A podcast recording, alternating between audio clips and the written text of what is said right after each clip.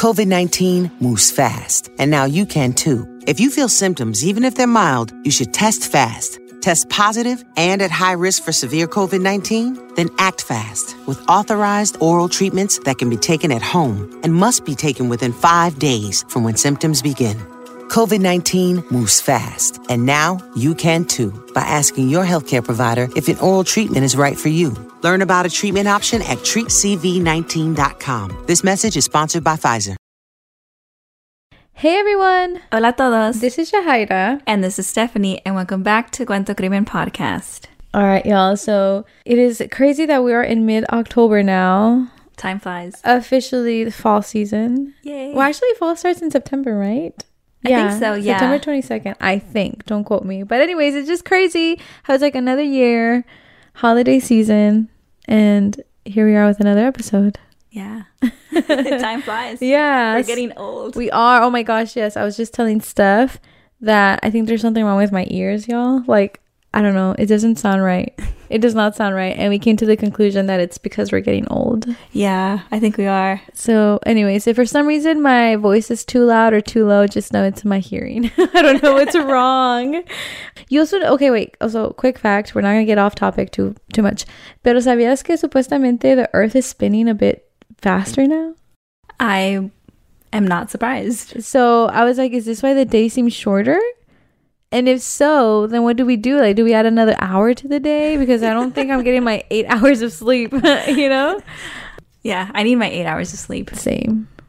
I mean, I don't know if I, I can't remember. No, actually, I've I've been getting pretty good sleep now, so I'm not I'm not gonna complain about that. I've been getting Seven pretty to good eight sleep. hours. Yeah, yeah, I have, but it just doesn't feel like enough. I feel like when I know that I don't have eight hours, I just feel like, Are you grumpy? yeah, like knowing that I didn't. You probably wake up all right, and you're just like, I'm just I'm tired for today. No dormí bien. No puedo. No puedo hoy. Yeah. No puedo hoy. Oh my god. No puedo hoy. There you go.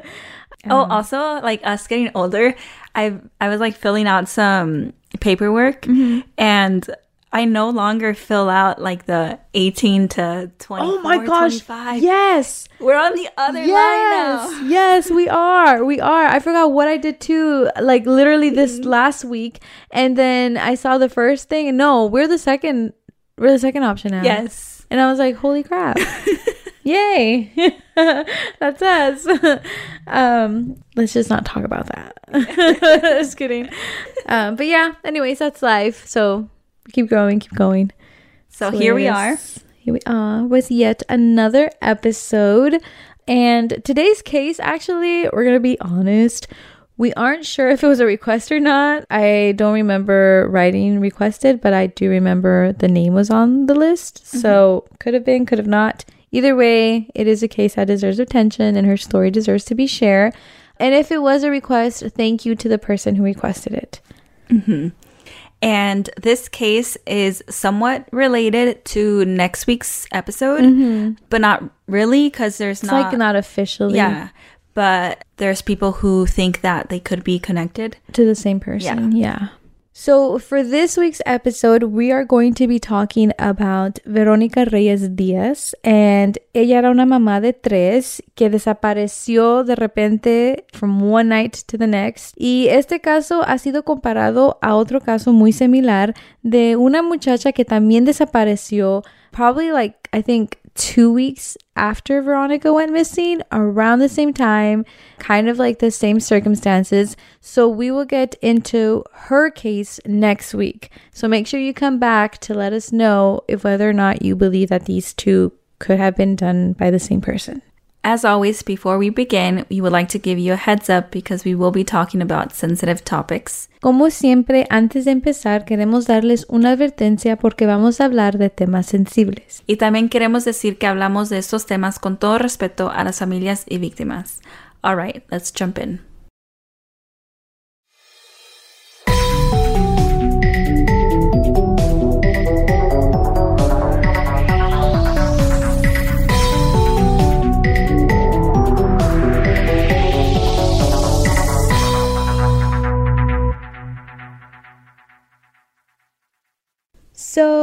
Let's start with who Veronica was. Veronica was a smart, fun, and very outgoing person.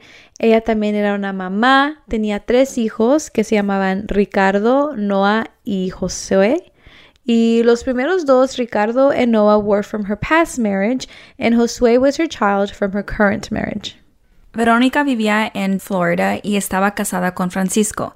Ellos se conocieron en el año 2017 y en el año 2018 tuvieron a su bebé Josué. They seemed to be a very happy family. Yeah. It seemed like they were in a happy marriage as well. Yeah, and I mean, they were even talking about Francisco adopting the older boys, which makes my heart happy, you know, because that means that he was opening his arms and he stepped up. I mean, I don't know if their biological father was in the picture, but Francisco was definitely also there as a father figure to them. Yeah. Y como una madre, I feel like that's all you could really ask. Yes, you know? because you're not only dating her, you know, like she has two other kids, you know, and like Exactly. they come as a package. Ándale. And so he's like accepting it he's all. welcome. Yeah, welcoming them. So not only did he have a good relationship with Veronica, but he also had a good one with, you know, all the kids. Mm-hmm. And Francisco also encouraged Veronica to stay at home as a stay-at-home mom. Mm-hmm. And although Veronica seemed grateful, you know, que pudiera tener esa oportunidad de quedarse con los niños, a la misma vez como que no estaba muy contenta. She was a bit hesitant. I feel like she wasn't satisfied 100% with just the role of a stay-at-home mom. And I think that's like to each their own, you know. Yeah. I think um, some people would love to be a stay-at-home mom, and then there's other that you know that they won't. I feel like, you know, me, when the baby was born at the beginning, I was like, yeah, I want to be a stay at home mom. And then I took like six months off and then I was like, uh, maybe, maybe I can go back to work. So I, I do feel like it's to each their own, Yeah. you know, like both have their pros and cons. But it's Um, a good option to have. and, yeah, like, it's it nice is. that Francisco, you know, is able to take care of the whole family if he's Yeah. the only one working. you know? Exactly. I mean, I feel like if I had more than one child, I would definitely love to be a stay at home mom. It's a lot of work. Yeah, it is. So, although, you know, things seemed pretty well between Veronica and Francisco, la familia de Veronica también dice que Francisco era un poco controlador con Veronica.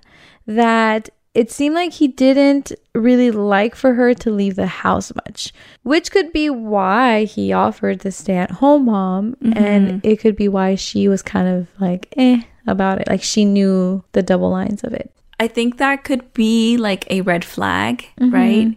I mean, it sounds really nice the fact that he can provide and allow her to stay at home and like if it's a happy marriage and like Yeah. a happy family. But if he's doing it with like the intentions They- of her uh-huh. not to like go out, not to have friends, not to socialize, Exactly. then that's a red flag. Yeah, no, for sure. I agree 100%. I thought the same way. Like, it all comes back to what his intentions for this really are. Yeah. Again, no había muchos detalles sobre esto. It's just kind of, you know, popped up and um, we just decided to include it because, you know, it's part of the case. Pero igual, Veronica was feeling a bit overwhelmed by the role of being a stay at home mom. And so on January 17th, 2020, which was a Friday, ella hizo planes para salir con unas amigas. And era una noche de self-care, self-love, and she recognized que necesitaba salir a distraerse con sus amigas and, you know, just to have like a, night her out. day, yeah. and we all need those kind of days. De- yeah, you know? definitely. Entonces, su hermana le cuidó a los niños grandes, Ricardo y Noah. Que, por cierto, her sister lived in a neighborhood town, Plant City, so it was a bit of a ride to get between the houses, right? So it was mm-hmm. like a, quite a bit of a distance. Entonces, Verónica los llevó y dejó al bebé con su esposo Francisco. And I believe actually the ride to her sister's house was about an hour or so. So let's keep that in mind, like as we keep talking about the case. Y entonces, como estaba diciendo Steph, Verónica va y deja a los niños con su hermana y ella se regresa a su casa y se empieza a listar. And there she waits for her friend Mariah to pick her up. And after that, they were going to pick up a third friend. The plan was to go out to the city and enjoy some drinks. And, you know, that sounds like a nice, chill night with your friends. Like a little, yeah, a little distraction, you know, a little break. Catching up, you know? Mm-hmm.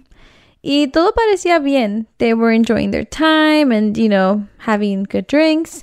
Y como a la 1.15 de la mañana, Verónica regresa a casa. You know, glad to hear that she made it home safe after a night out with her friends. Mm-hmm. Pero después, Verónica decide ir a recoger a sus hijos a la casa de su hermana. And this is a part where I'm sure y'all are also like pausing or like, wait, didn't we say that it's an hour ride? Mm-hmm. And it doesn't seem too logical, right? Like, su hermana vivía como una hora de la casa de Verónica. Ya era tarde. It's like 1.15 in the mm-hmm. morning. You had drinks already. You're tired from a night out. I don't know. It, it's pretty late to just get up and go pick up your yeah, children. and like she already had like the sleeping over arrangement. Yeah. You know? And it's an hour ride. And mm-hmm. and it's not only it's like an hour ride to get there and back. That's true. So that's like, yeah, two hours. And, then the kids are most likely sleeping as well, so you're Mhm, gonna go over there yeah. to wake them up. it seemed very strange. Like, I don't know. It doesn't seem logical at all. Mm-hmm. She could have just waited in the morning. Lo que sí sabemos es que thankfully Verónica sí llegó a la casa de su hermana a recoger a sus hijos, and then she made it back home with her kids to her own house. Mm-hmm. Y su esposo Francisco estaba dormido con el bebé, so he basically was kind of clueless as to what was going on. Yeah. I mean, I imagine just giving him the benefit of the doubt, but pero ves cuando tú estás dormido and like you kind of hear that she's there and you're like, okay, qué bueno. And you know, she's just out there doing her thing. I think in this case, that's kind of what was happening. Yeah, you don't really have a like a time concept you're kind of like half asleep. So he's probably just like, yeah, you go, so I can just chill back and relax. Yeah. So yeah, so once Veronica makes it, you know, to her house with the two boys, she tucks them into bed and she says goodnight. The boys then said that Veronica left the house. Ella les dijo que nomás iba a salir por un ratito, and they recall hearing the door open, pero así se quedó. Everyone went to bed, and like they mm-hmm. never really knew when she came back. Like Yeah. they just didn't know. Again, it might be, you know, everyone's kind of like half asleep, it's mm-hmm. late hours.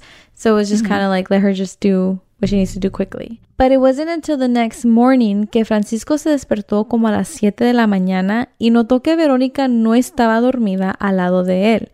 Y entonces él se levanta y empieza a buscarla. And, you know, at first I feel like he's not really worried because I don't know, maybe she's in the bathroom, maybe she fell asleep on the couch, you know, who knows. But once he searched the whole house, he notices that she's not there. Like she's not in the house.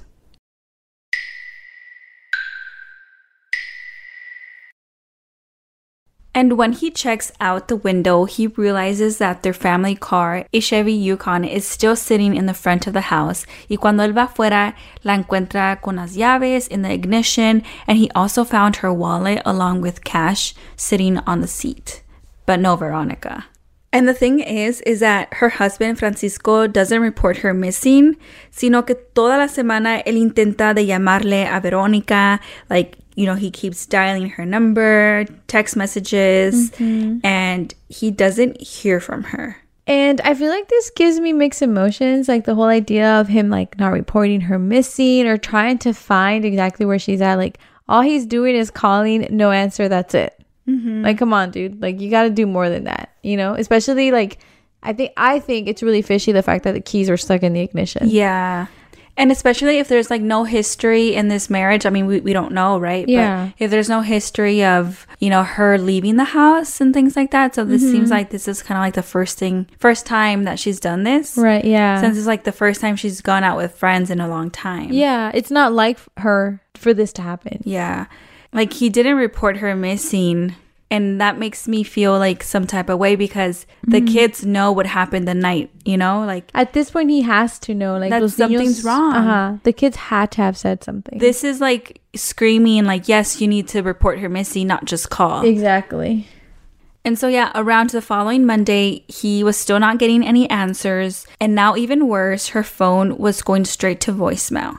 And that's when he reached out to her extended family. Imagine he waited this long to call up her extended family and see if she was there, if anyone knew anything. Yeah. that's one too many days, dude. Like that's two days, That's like, you should have done that as soon as you, s- you right? know, like that right morning. off the bat, right off the bat. I don't know. Only nomás él sabe lo que you know his process of thinking. But um, he calls her family y les pregunta que si han visto o que si tienen razón de Verónica. Pero igual nadie sabe nada de ella. Y ya por fin, finally, he decides to report her missing.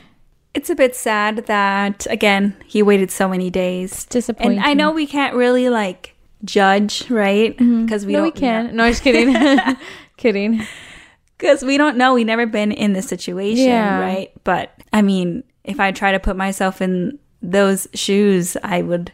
I don't know. I feel like if if I don't hear back from my partner, like okay, if he goes out and I he's not there in the morning and he's not answering my calls, I am not gonna wait two days to figure out where he's at. I would like reach out to the friends. and, exactly. um, I will drive, to where he was, and I don't care how irrational I look like, but, but, I'm gonna find him. Yeah. N- and not like in a toxic way, but just make sure that he's okay. like in this situation, like similar situation, Clearly, something's wrong. Yeah. right. Like in these circumstances, Yeah. okay, we might sound a bit crazy. no, I'm pro- no. Like I'm just saying, if I found his car and his and, it's, Yeah. and his keys are in the ignition, he's nowhere. Like that's not. And then, like, if the kids are saying, like, last night, you know, like, yeah. weird circumstances, like, we got picked up at this late hour, and then she went on an errand. Yeah, Now, no. like, I'm assuming it's like three, four in the morning. Yeah, I'm not gonna do that. I'm not gonna wait around.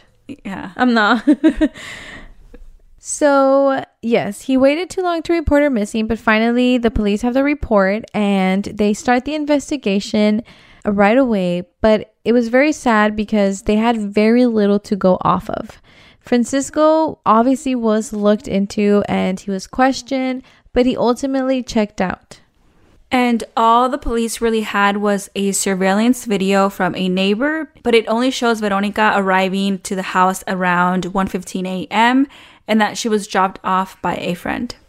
Hate the fact that that's the only thing the camera picked up. you know, and it didn't pick up anything in. That's frustrating. I mean, the camera's there. Why Right? why was it working at 1 and then didn't pick but up? But not any- later. Ah, anyways, so yeah, so there was proof, you know, and I mean, obviously the kids made it home, so that's the biggest proof. Like she made it home back safe from being out and about, and you know, she did pick up the kids. The kids were safe. She was safe. So it's like, so what happened? And well, I mean, she also did leave the truck on right and Mm-hmm. her belongings there. I feel like that is a sign of foul play because it doesn't make sense for her to just leave that there. It and like doesn't. at least the camera should pick up which cars are driving by because the people driving by around that same hour should be questioned or if That's they also saw true. something. I mean, yeah, it's like a lot of well, not a lot of effort. Like that's what they should be doing because they're trying to find answers. That's a good idea, Steph. You should tell them. I should have. yeah. But no, yeah, I feel like this is definitely a bigger sign of foul play. I don't think that she just decided to leave. Like, I don't think, I mean, only she knows how she was feeling, pero parece que ella no estaba like that unhappy to want to leave, you know, or if she did leave, I feel like she left some essentials. It, it doesn't make sense. Yeah, there's so many questions and we don't have answers. We also don't know what she was thinking. Like, mm-hmm. There's just so much unanswered. And it's sad to say, but it seems like the investigation just kind of stopped there. Of course, the familia todavía la está buscando, but from the authorities, you know, I think there hasn't been any more leads and Yeah. effort, I would say. Yeah, no han encontrado más pistas, no hay huellas, no hay nada. Like, there's mm-hmm. no sign of her. Yeah, I I wasn't too clear. See, they searched the car or they looked into it like to find fingerprints, but because it wasn't said like in any of the articles that we read, I want to assume that they did look into it, obviously, but they just didn't find anything. Like it mm-hmm. came back empty-handed. So yeah, and that's basically all. This case did happen 2020, which is like 2 years ago. Cumpliditos. It's about to be 3 years and Veronica still has not been found. No body has been identified to her. No, there's just been ninguna razón de ella. And um, I feel like we're left with just so many questions of like, did she leave or did she meet foul play? And we do have to say that, you know, there have been multiple searches. More than like 100 volunteers came together to help find Veronica. So we do have to say that. But um, I feel like these searches are often organized by the community, right? Yeah. And I mean her family, you know, like they're still they're still looking for her and they're still hoping to find her. And um, her sister says, and we quote, That's the hardest part. I don't know if I want to give up or keep going. It's been a year. And I feel like it's very tough because one, like, quieres encontrar a tu ser querido, but two, it's just like, Torture. you know, yeah, torture, like day after day, not knowing, like, not knowing anything of them, not knowing if they're okay, if they need anything. And even worse, like, if she did meet foul play, esa persona todavía está a libre. And you mm-hmm. have no idea. Like, you could be walking past them in Target and you just don't know. And I feel like it's, I feel like it's a lot of like mind, mind tricks, mind games, and just a lot of what ifs. What ifs? I think Yeah. that's the hardest part. Yeah, honestly. If you know anything about this case, give the Hillsborough County Sheriff's Office a call at 813 247 8200. Veronica is described as being 4'11 and 150 pounds. She has hair that has been dyed burgundy and brown eyes. Veronica was last seen wearing a white and gray long sleeve cropped shirt, jeans, and sandals. She has a mole near her left eye and may be wearing glasses. Si sabe algo sobre este caso, por favor de llamar al 813-247-8200. Se describe que Verónica mide 4'11 de altura y pesa como 150 libras. Ella tiene el pelo rojo y ojos morrones. Verónica fue vista por última vez con una camisa corta de manga larga blanca y gris, jeans y sandalias. Tiene un lunar cerca de su ojo izquierdo y puede estar usando lentes. Before we end this episode, we do want to say that Veronica's disappearance has been thought to be connected to another woman's disappearance, Kaya Taylor. People believe that their cases showed a lot of similarities, and when Kaya went missing, it was just a few weeks after Veronica. Y también viven like in very close towns. Mm-hmm. Si quieren saber sobre el caso de Kaya, make sure to stop by next week for next week's episode when we will be talking about her case. And also, just so we can have the discussion of like whether or not do you think that these two cases could be related. Mm-hmm. Again, muchas gracias a la persona que, you know, requested Veronica's case. Like we said, we always enjoy requested case because a lot of the times we don't know about these cases, and that's the purpose of our podcast. Mm-hmm. So feel free to send us any request over on Instagram, which is just at Cuento Crimen Podcast. Or you can just say hi. We like those too. Yeah. Um, and yeah, we hope that you enjoyed this week's episode. We do always encourage anyone who might be listening, if you have any information, to please reach out. You know, like we said, it's been it's been years now, and the families are still waiting. yeah. Um, If you have requested a case in the past, just know that we do have it down and we will get to it. Yeah. Um, I feel like we've said that we're, you know, making progress down that list and we are, but, you know, we do research ahead of time. So if we do research for a certain case, you might not, you know, get See to, it till- yeah, a, a month or two kind of thing. but it's coming. Yeah. and, and it'll and it'll get here. um. So yeah. So thank you all so much for tuning in on this week, and again, a big thank you all to all the support. We appreciate every single one of you. And yeah, we'll see you all next week to talk about Kaya Taylor's case.